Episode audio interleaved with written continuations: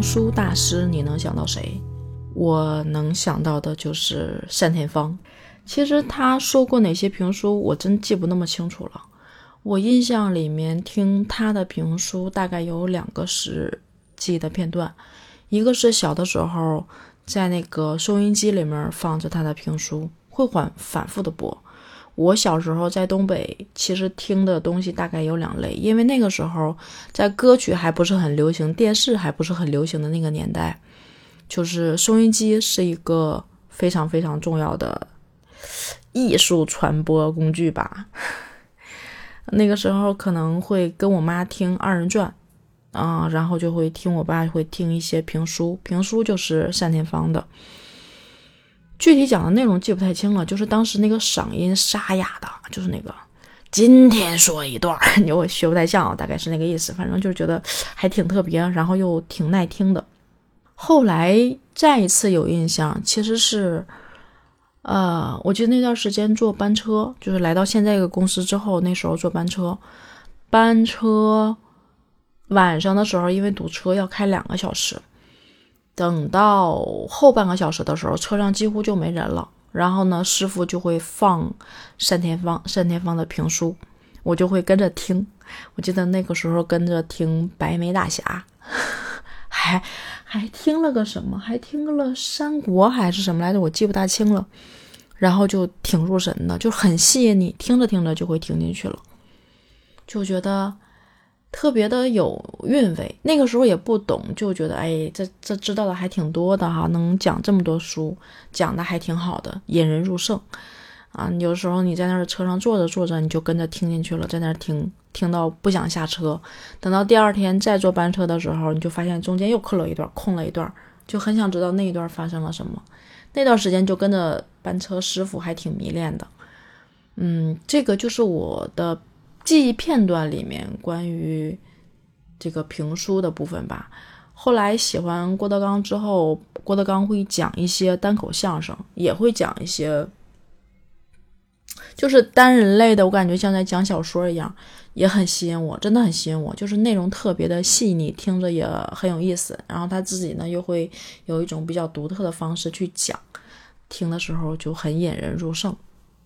现在想想，其实觉得真的都是老艺术家，都非常的有文化底蕴，才能够把这件事做得这么好，这么极致。但是如果没有这些人，那我小时候的故事是从哪听来的呢？故事会的书上，别人给你讲，后来就觉得可能是不是大家都能够给别人讲一个故事，讲几个故事，只是有人故事讲的好听，有人故事讲的可能没有那么好听一样。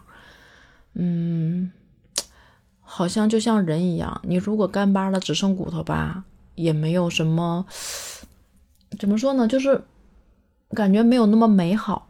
所以要有肉、有细节、有美感，这些东西呢，就会让一个事物变得美好。其实评书也是一样的，听得你津津有味儿的，然后在那儿细品，跟着故事情节走，甚至会产生画面感。我觉得这是一个特别特别好的会讲故事的人。到现在我去做播客节目，突然有一点点小使命感，好像拿自己当回事儿了啊！就是我觉得。我现在，比如说我的那个野故事专辑，何尝不是再去给一些人讲故事，或者是让一些人听了这些故事入眠呢？也是一样的吧，只是可能我的故事讲的还水平很一般，还没有吸引很多人，所以我觉得这个事儿其实挺有意义的。就是以前有很多，我记得我在东北的时候，小的时候有很多那种。东北的小故事、一些历史，然后就跟着听，有一些是吓人的，有一些是就觉得觉得挺好玩的，然后就觉得这些东西可能是需要一种方式去传承下去。当以后慢慢的就是随着人生活方式的改变，以前老的一些东西可能你就很难再听到，所以如果这个时候有人把这些故事记了下来，讲了出来，传承了下来，那是不是挺有意义的？就像单田芳。那他讲的这些评书，我相信现在已经成为经典了。那后世如果有人还在听啊，还在把这个故事传播下去，那其实是不是也是一种传承呢？其实我相信啊，最好的东西就是在民间，在这些老百姓的手里、老百姓的嘴里，才是最精彩、最有意思的。所以我觉得，可能人人都可以是一个评书家，不敢当吧？人人都是一个可以把故事讲好的人，大家都可以把这些故事传承下去。